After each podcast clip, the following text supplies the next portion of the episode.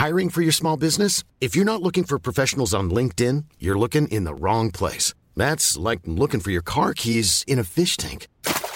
LinkedIn helps you hire professionals you can't find anywhere else, even those who aren't actively searching for a new job but might be open to the perfect role. In a given month, over 70% of LinkedIn users don't even visit other leading job sites. So start looking in the right place. With LinkedIn, you can hire professionals like a professional. Post your free job on linkedin.com slash people today. Bonjour, je suis Gaël Châtelain-Berry, bienvenue sur mon podcast Happy Work, édition spéciale. Pour cet épisode, je reçois Alexandre Guérin, qui est le directeur général d'Ipsos France. Pendant cet entretien, nous allons parler de bien-être, de fidélisation des salariés, de présentéisme, de recrutement, d'optimisme et de beaucoup, beaucoup d'autres choses. J'espère que vous passerez un aussi bon moment à écouter cette interview que j'ai eu à la faire. Bonne écoute. Bonjour Alexandre. Bonjour Gaël. Alors Alexandre, comme d'habitude, je vous présente très rapidement. Vous êtes diplômé d'HEC, vous avez débuté votre carrière dans les équipes marketing de Nestlé et d'Unilever, puis dans le cabinet de conseil Kearney. Vous avez rejoint Ipsos en 2006 en tant que directeur du cabinet des présidents, poste que vous avez occupé pendant trois ans avant d'évoluer vers des postes de direction. Vous avez été nommé directeur financier et des opérations globales, coordonnant la construction de plateformes d'études online intégrées, puis directeur d'Ipsos Loyalty en France, poste dans lequel vous avez conseillé les marques sur les sujets de relations clients et de management du capital humain. En 2014, vous avez pris la présidence d'Ipsos Loyalty aux États-Unis avant de devenir Chief Client Officer en 2018 avec le lancement du projet Total Understanding. Donc vous êtes depuis assez longtemps chez Ipsos et vous en êtes devenu le directeur général en avril 2021. Alors pour celles et ceux qui, alors je pense qu'il faudrait vivre dans une cave pour ne pas le savoir, qui ne connaîtraient pas Ipsos, Ipsos est l'une des plus grandes sociétés d'études, alors pour les marques, mais également politiques. La première chose, la première question que j'aimerais vous poser, Alexandre, parce que si j'ai bien compris, vous avez fait une partie de votre carrière aux États-Unis, j'ai une question qui me revient très très souvent sur, sur mon blog qui concerne le présentéisme. Vous qui êtes qui avait eu un pied aux États-Unis et maintenant vous êtes en France, est-ce que vous trouvez que le présentéisme est quelque chose de plus problématique en France qu'aux États-Unis où on se fait de fausses idées en disant, alors par exemple, aux États-Unis, si vous partez après 19h, on considère que vous ne savez pas vous organiser? Oui, alors il y, a clairement une différence.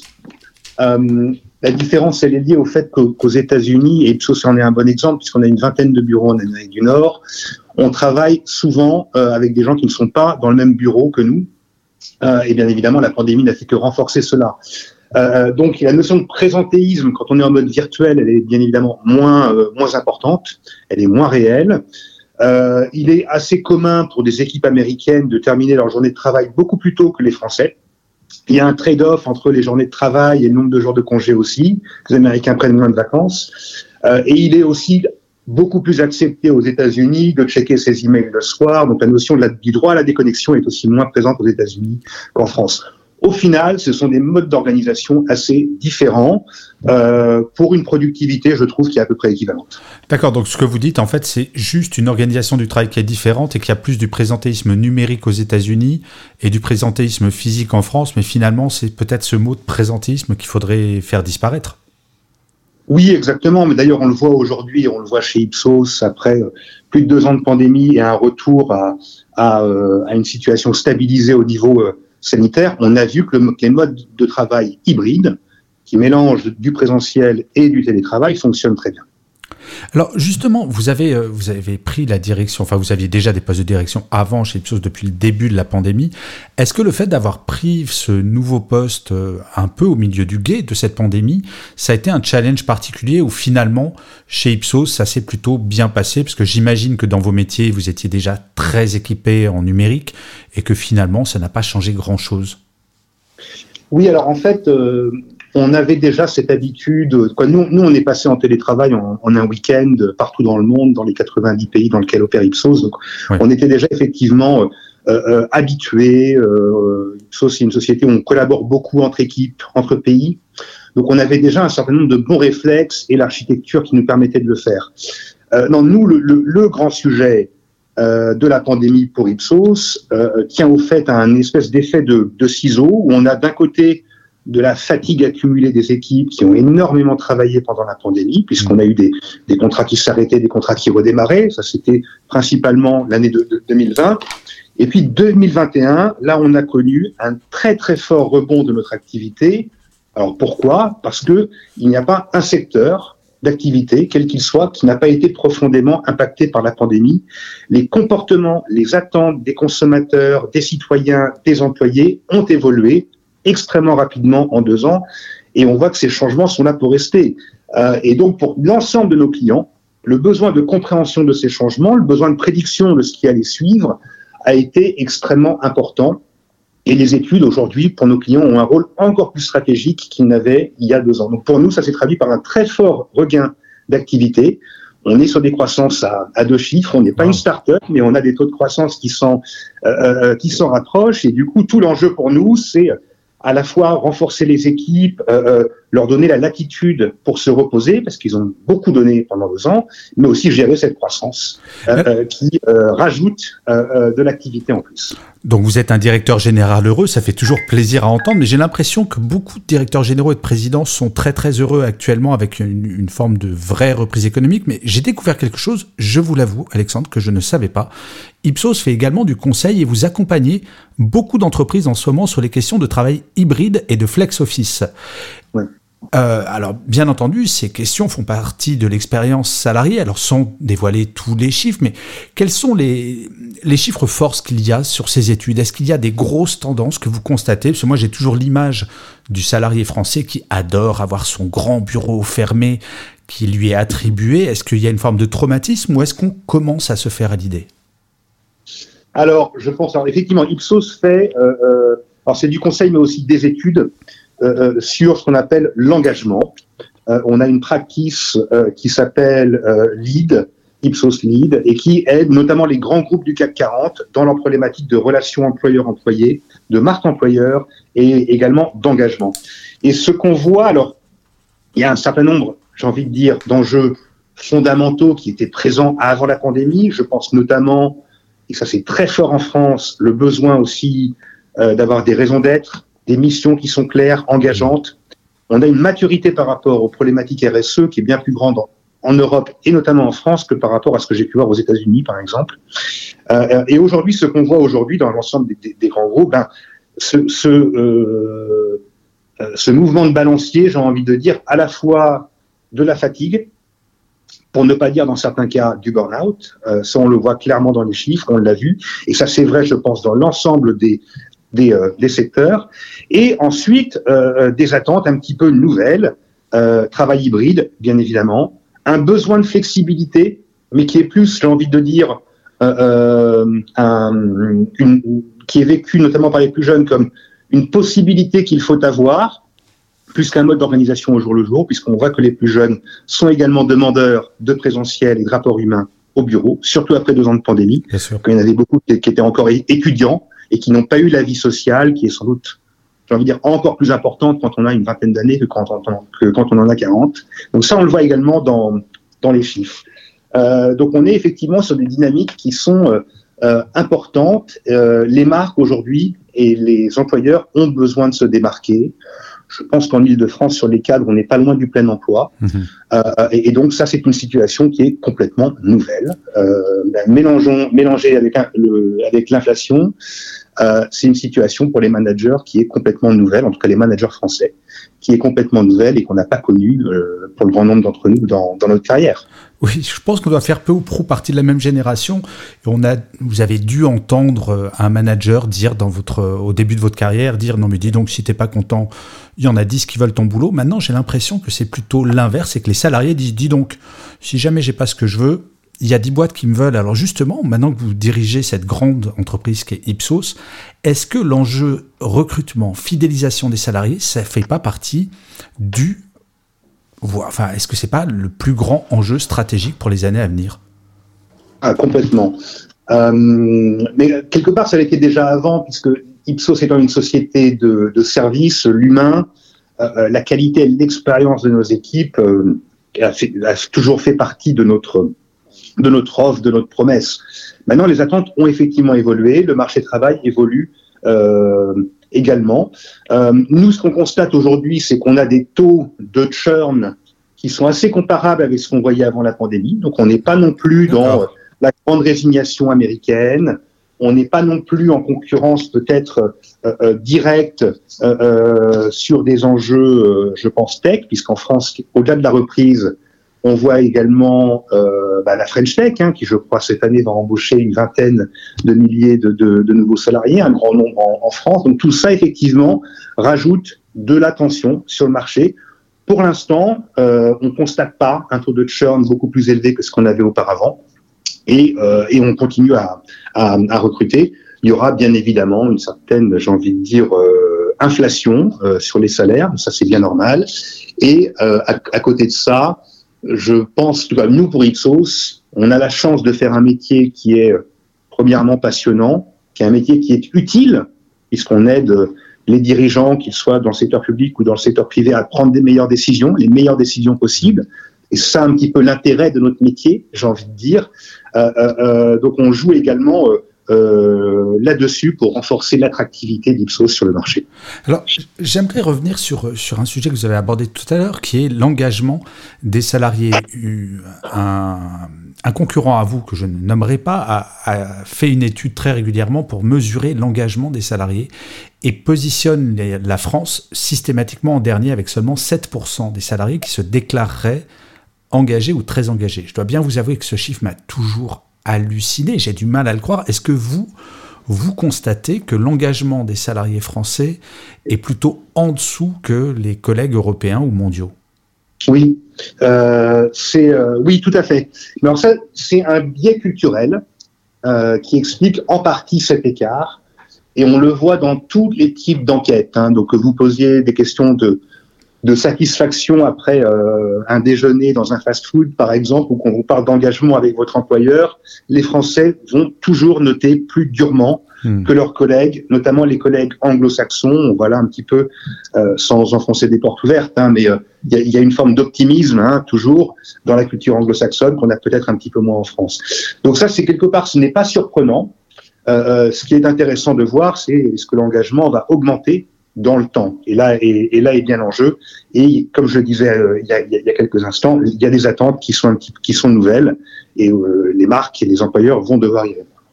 Alors, j'ai une question justement, parce que l'engagement, on le dit souvent au bien-être au travail. Alors, il y a d'autres études qui ont montré que le niveau de détresse psychologique était très élevé chez, les salariés, pas uniquement en France d'ailleurs. Est-ce que euh, le bien-être au travail, pour une personne de votre génération, je le dis avec beaucoup de respect, étant, je pense, un peu plus vieux que vous. Donc, euh, c'est très respectueux, ne vous inquiétez pas. Est-ce que vous, vous voyez cette espèce de transformation incroyable qu'il y a entre votre début de carrière, où finalement le bien-être au travail n'était même pas une question, et aujourd'hui où j'ai le sentiment que c'est devenu la question centrale des nouveaux entrants? Je ne sais pas si vous le constatez chez Ipsos, chez vos salariés. Oui. Alors, je ne sais pas si c'est la question centrale, mais c'est très clairement une question extrêmement importante. Euh, alors c'est une question importante déjà pour nos salariés actuels, hein, puisqu'il y a beaucoup de fatigue et euh, on vit dans un monde. Donc euh, les, les, deux dernières années euh, ont été, je pense, euh, au niveau psychologique, assez traumatisant pour un grand nombre de personnes, soit les personnes qui ont attrapé le Covid elles-mêmes, soit qui ont connu mmh. des gens qui l'ont eu, ou des personnes qui sont malheureusement décédées. Bon, il y a des gens qui ont perdu leur emploi. Enfin, il y a quand même eu un certain nombre euh, euh, de facteurs. Et puis là, euh, avec la guerre en Ukraine depuis un mois, des nouvelles menaces qui arrivent, on n'arrange pas la situation. Hein. Donc nous, notre focus, il est d'abord de prendre soin des personnes qui travaillent actuellement chez, chez, chez, Ipsos. Et ça, c'est effectivement assez, assez nouveau, ce niveau de stress, qui est un niveau traumatique, je pense. et quand je dis traumatique, ça veut dire que ça va prendre du temps pour, pour, pour accompagner les, les salariés. Ensuite, quand on parle euh, de, de l'attractivité d'Ipsos et, et, des plus jeunes. Moi, ce que je vois surtout, c'est qu'il y a euh, une demande effectivement de bien-être, mais qui une demande de flexibilité euh, qui n'existait sans doute pas avant. Ça, c'est clair. Euh, aussi des demandes de, de, de, plus grande visibilité à moyen terme. Je pense que les attentes aujourd'hui des personnes qu'on embauche, c'est vrai, sont peut-être un petit peu plus court-termistes mmh. qu'elles étaient auparavant. Euh, et c'est pas forcément une, une mauvaise chose. Euh, alors nous, on y répond bien évidemment par des, euh, par des parcours de carrière, euh, par de la mobilité interne, qui sont des choses qu'on faisait déjà un petit peu avant, mais qu'on va très clairement renforcer dans les euh, dans les mois qui viennent. Euh, donc oui, on voit des attentes un petit peu un petit peu différentes. Ce qui est intéressant pour moi dans la dynamique aussi, c'est de constater que en fait des personnes de ma génération, il y en a beaucoup chez chez Ipsos. Ce sont ces, ces personnes-là qui travaillent au jour le jour avec les clients et avec nos équipes. Donc, il faut aussi s'assurer, et là, on a, je pense, un besoin continu d'accompagnement et de formation et de renforcement des compétences managériales pour répondre à ces attentes et aussi pour euh, arriver à s'organiser dans un mode hybride, puisque moi, ce que je retiens surtout, c'est que l'organisation post-Covid, ce travail hybride, en fait, il a et les nouvelles attentes des plus jeunes, tout ça converge vers un fait qui est le travail de management de proximité est beaucoup plus compliqué aujourd'hui qu'il n'y était il y a deux ans ou cinq ans.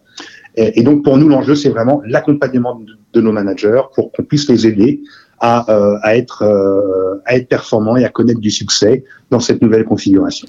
Ça, c'est vraiment une excellente nouvelle. En ce moment, je suis en train d'écrire un article qui sera publié demain sur justement le fait qu'il ne faut pas oublier que l'une des premières sources de d'émissions, c'est qu'on quitte son manager plutôt que l'entreprise. Donc euh, si vous agissez comme ça sur la formation des managers, c'est formidable. Alors j'ai une question qui n'est pas une question piège, Alexandre, mais peut-être une question un tout petit peu complexe, euh, prise au débeauté comme ça. Mais j'en profite. Vous êtes un homme d'études, vous dirigez l'une des plus grandes sociétés d'études, donc forcément vous allez pouvoir me répondre. Si vous deviez me donner quelques raisons d'être super optimiste pour les mois et les années à venir dans le cadre de l'entreprise, hein, bien entendu. Qu'est-ce que vous me diriez? Dans le cadre d'Ipsos, vous voulez dire ou, D'Ipsos ou en général, comme vous le souhaitez. Ah bah, écoutez, je pense qu'aujourd'hui, euh, bah, je, vais répondre aux deux questions. Alors Ipsos, oui, on, nous, on a, on est effectivement extrêmement optimiste puisque les changements des comportements, des attentes des consommateurs, des, des citoyens, des employés s'accélèrent. Et ça, c'est pour nous euh, une, une, fondation de croissance extrêmement forte. Hmm. Euh, on voit aussi que de plus, quoi, avant, nos clients avaient bien évidemment des, des départements études euh, qui alimentaient des réflexions soit tactiques, soit stratégiques. Aujourd'hui, j'ai arrêté de compter le nombre de clients qui, sont, qui, qui, qui nous appellent en disant euh, cette étude, c'est pour le PDG, il faut qu'on sorte quelque chose rapidement, etc. Ça, c'est quelque chose. Euh, L'occurrence de ce type de, de demande s'est vraiment renforcée. Mhm. Et donc nous, on est ravis parce que euh, euh cette compétence, euh, cette, euh, cette curiosité, en fait, on va tout faire hein, pour aider nos clients à s'adapter à un monde qui change, à trouver des, des propositions de valeur, que ce soit dans le monde là encore public comme privé, hein, c'est la même chose. Euh, et donc nous, on est ravis de, de, de, pouvoir contribuer à ça. Ensuite, à un niveau économique, alors il y a bien évidemment une très grande incertitude, notamment euh, euh en ce moment même, euh, pour les raisons géopolitiques que l'on euh, que l'on connaît tous.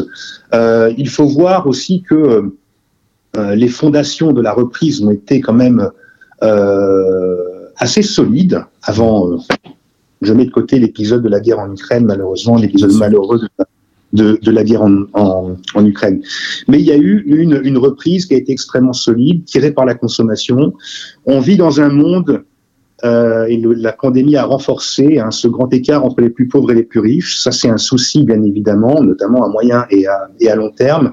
Ce n'est pas souhaitable, mais en tout cas, à court terme, euh, euh, cette, j'ai envie de dire, concentration de richesse, force est de constater que ça a quand même tiré l'économie, notamment les marques qui avaient la capacité d'avoir des offres premium, voire des marques de luxe. On le voit et on l'a vu dans les résultats du CAC 40 en, en début d'année. Donc il y a quand même beaucoup de raisons, je pense, d'être optimiste sur la situation économique. On verra ensuite si la situation géopolitique nous permettra de confirmer cet optimisme. Alors, j'aimerais vous poser une avant-dernière question, euh, puisque j'ai découvert en préparant cette interview que Ipsos s'était également engagé depuis longtemps, vous n'aviez pas attendu la, la crise en Ukraine, sur l'accueil des réfugiés. Et c'est vrai que c'est toujours très, euh, très étonnant de voir que oh, c'est quand même très très loin de votre activité. Euh, en tant que société d'études, de vous occuper des réfugiés. Pourquoi ce choix et quel est l'impact en interne?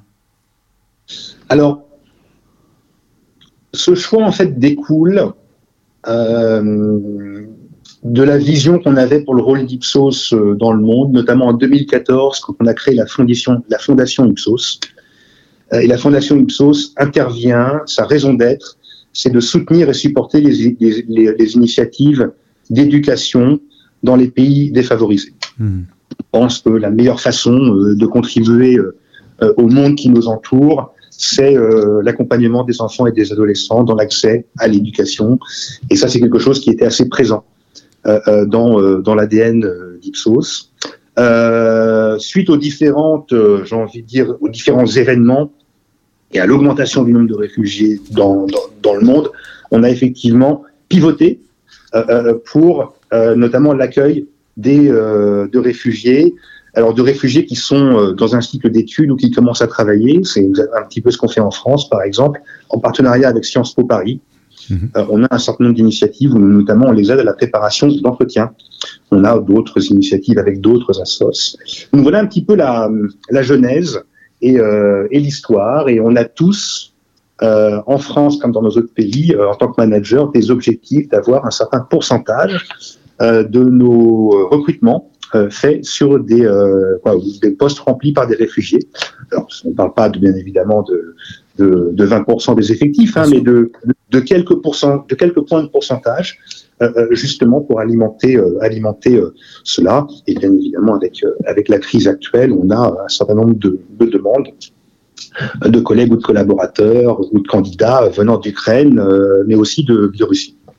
Moi, je trouve ça absolument fabuleux. J'ai l'impression qu'il y a une vraie tendance de fond depuis quelques années sur l'engagement sociétal des entreprises et je trouve que c'est euh, tout à votre honneur. Donc euh, bravo Alexandre et bravo à l'Ipsos. Et je vais finir, bah, comme d'habitude, avec ma dernière question, parce que je vous ai fait travailler. Je vous ai demandé quelle était votre citation ou votre mantra préféré et de nous expliquer pourquoi. Donc Alexandre, avez-vous bien travaillé? Alors oui, oui, oui, mais ça a été facile, ça m'a pas demandé beaucoup de travail parce que je la connais par cœur. Et d'ailleurs, c'est une citation qui est euh, affichée euh, dans nos bureaux, à tous nos étages chez Ipsos. On a un certain nombre de, citations, donc on a l'embarras du choix. Celle que j'ai choisie vient d'Albert Einstein. Euh, la mesure de l'intelligence et la capacité à changer. Voilà, c'est très simple, mais ça correspond, je pense, euh, assez bien déjà à ma philosophie et deuxièmement euh, au besoin d'être euh, dans, dans l'écoute, dans le changement et euh, dans la formation et l'accompagnement en permanence. Ça fait une vingtaine d'années que je travaille. Euh, le monde, notamment le monde marketing, aujourd'hui n'a rien à voir avec ce qu'il était euh, quand j'ai commencé à travailler, quand je suis sorti d'école de commerce. Et donc ça, ça montre bien que la capacité euh, de, de, de, changement. On a beaucoup parlé de, de résilience ces derniers temps, et personnellement, c'est un mot que je, n'aime pas. Ça donne un peu l'image qu'il faut courber les chines, euh, encaisser. Euh, et bien évidemment, on a, dû, tous le faire pendant la pandémie, mais euh, je pense que quand on regarde plutôt ces changements avec une certaine forme d'optimisme, quand on accepte le changement, quand on l'embrasse, et eh bien là, il y a beaucoup d'opportunités qui s'offrent à nous. C'est super intéressant ce que vous dites sur la résilience, que moi je la définis un tout petit peu différemment en disant que c'est la capacité à justement changer. Mais bon, on va pas se lancer dans des débats philosophiques sur ce qu'est la, résilience. Je suis tellement d'accord avec vous sur apprenons à changer, embrassons les changements et faisons un monde meilleur parce que je pense qu'on a, surtout dans des pays comme la France, vraiment la capacité à le faire et je vous félicite euh, grandement d'avoir choisi cette citation et de votre action au quotidien avec Ipsos. Alexandre, mais voilà, notre entretien est fini. Je vous remercie mille fois du temps que vous m'avez accordé. C'était extrêmement intéressant. Et il ne me reste plus qu'à vous souhaiter ben, plein de bonnes choses, bonne continuation et à très bientôt. Au revoir Alexandre. Merci Gaël, à très bientôt.